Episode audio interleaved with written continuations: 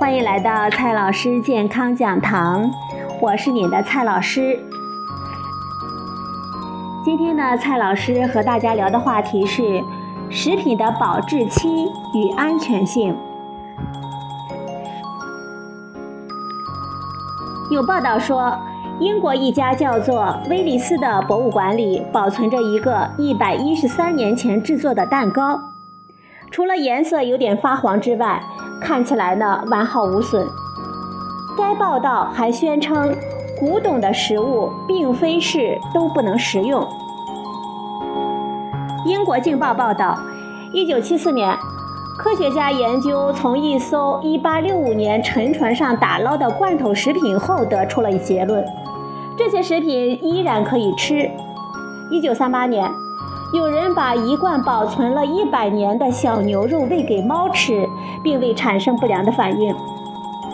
另一方面，有商家销售临近过期食品的新闻引发了广泛的关注，也有媒体揭露，保质期竟然由厂家自己来定，许多人呢难以接受。保质期呢到底是什么意思呀？它与食品安全的关系又是怎么样的呢？每一种食物都有多种属性，比如外观、颜色、口感、味道、安全性等等。当我们说一种食品安全的时候，指的是它在各个方面都符合我们的要求，或者说厂家对产品有各方面的描述，不如说它含有多少蛋白质，没有怪味，吃了不会生病等等。这种描述实质上是产品生产者对我们消费者的承诺。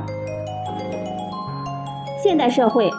食品很难坚持现做现吃，尤其是加工食品，从生产到消费要经过运输、分销等等环节，所以保存食品是不可避免的。任何食品在保存中，我们前面所说的很多方面都会按照一定的速度发生变化，在不同的食品中，变化最快的那种属性并不相同，比如奶。蛋、肉等等生鲜的食品，往往是细菌生长最先发生，然后才会有气味等方面的改变。饼干一般是受潮变软，口感最先发生变化，而方便面则可能是油先氧化产生异味，细菌生长和油的氧化产生的有害物质，而食物受潮变软则只是不好吃了。在食品工业上。这些都算是食品品质了。我们消费者关注的食品属性，首先是安全。食物的变坏最常见的原因是致病微生物的生长，它们的生长需要种子和合适的环境。自然环境中各种微生物无处不在，所以自然放置的食品中并不缺乏种子。它们生长的环境必然要有适当的水分。只要食物足够的干燥，就无法生长。晒干的粮食不会变坏，就是这个道理。一度盛传的美国一位女士把汉堡放了一年而没有变坏，最大的可能也是那个地区很干燥，在细菌和霉菌长起来之前，汉堡就已经晾干了，也就不会再变坏。蛋糕中的含水量本来就不算高。博物馆中的那个蛋糕可能是比较快的失去了表层的水分，因而环境中的细菌和霉菌没有办法在上面生长。而蛋糕经过了高温的烘烤，内部的细菌几乎都已经被杀光，即使满足细菌生长的水分，也可以保持更长的时间，也可能没有种子而安然无恙。油脂氧化是影响安全的另一个比较重要的方面。油分为不饱和脂肪和饱和脂肪两类。一般而言，动物油脂中的饱和脂肪的含量高，而植物油中不饱和脂肪的含量高。不饱和脂肪在空气中会被氧化，从而产生异味，其中有些成分还有害健康。博物馆中的那个蛋糕大概是用动物油来制作的。因而氧化变质不明显。不过，任何动物油脂中也含有一些不饱和脂肪，最终也还是会发生氧化。可以推测，博物馆中的那个蛋糕虽然看起来完好无损，但是如果真正尝一下的话，味道呢大概不会太好。生鲜的食物，尤其是植物，在离开母体之后，依然保持着生命的活动。这些生命的活动是通过一类被称作酶的蛋白质来催化发生的。这些生化反应会导致硬的水果变软，甜的水果发出酒味等等。除了这些情况，食物变质还有失水、受潮、失去风味等等。这些因素只是让食物变得不好吃，一般呢不会导致安全的问题。一般情况下说的保质期，是指在那个期限之内，食品的任何一方面都没有发生明显的变化。换句话说，保质期是厂家的一个承诺，在这一个期限之内，食品的风味、口感。安全性各方面都会得到保证。如果出了问题，厂家呢需要负责。而过了保质期，并不意味着就坏了，只是厂家不再担保。有的时候，食品过期可能只是外观不那么诱人，或者是口感没有那么好，这样的食品也还是能吃的。不过问题在于。它也完全可能是致病细菌数量很多了，吃了生病的可能性增高了，而且你无法判断它发生了什么样的变化。许多非加工食品或者是冷冻食品没有保质期的要求，关于这一点呢，我们可以在一些杂志上或者是科学报道上找到详细的讲解。每一种食品都有一系列的控制指标，比如含水量、硬度、外观、细菌数等等。此外，还有口味的要求。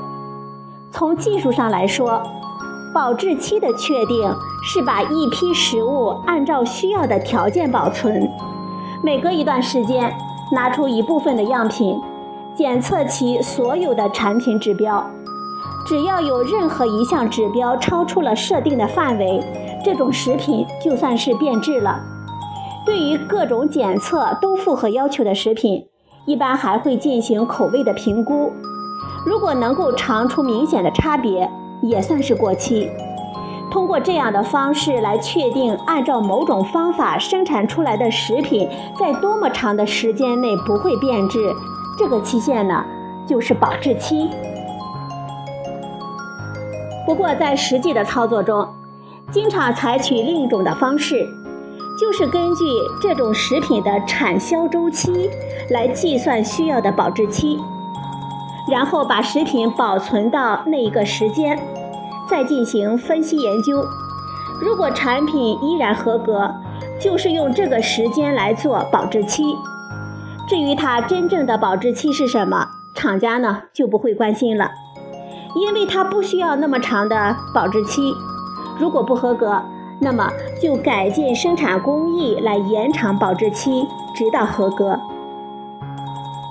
同一种食品，技术好的厂家可以实现更长的保质期，很常见也很正常。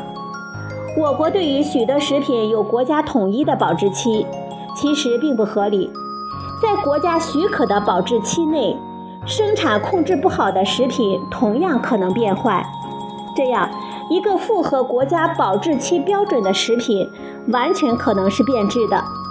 而对于那些下功夫改进生产工艺以延长保质期的厂家，国家标准反倒起到了打击积极性的作用。至于厂家是否会乱标保质期，需要的是对其保质期内的食品是否合格进行监测，不合格的要重罚。导致我们消费者受伤害的，需要赔偿。在严格的监管之下，也就没有厂家敢乱标注了。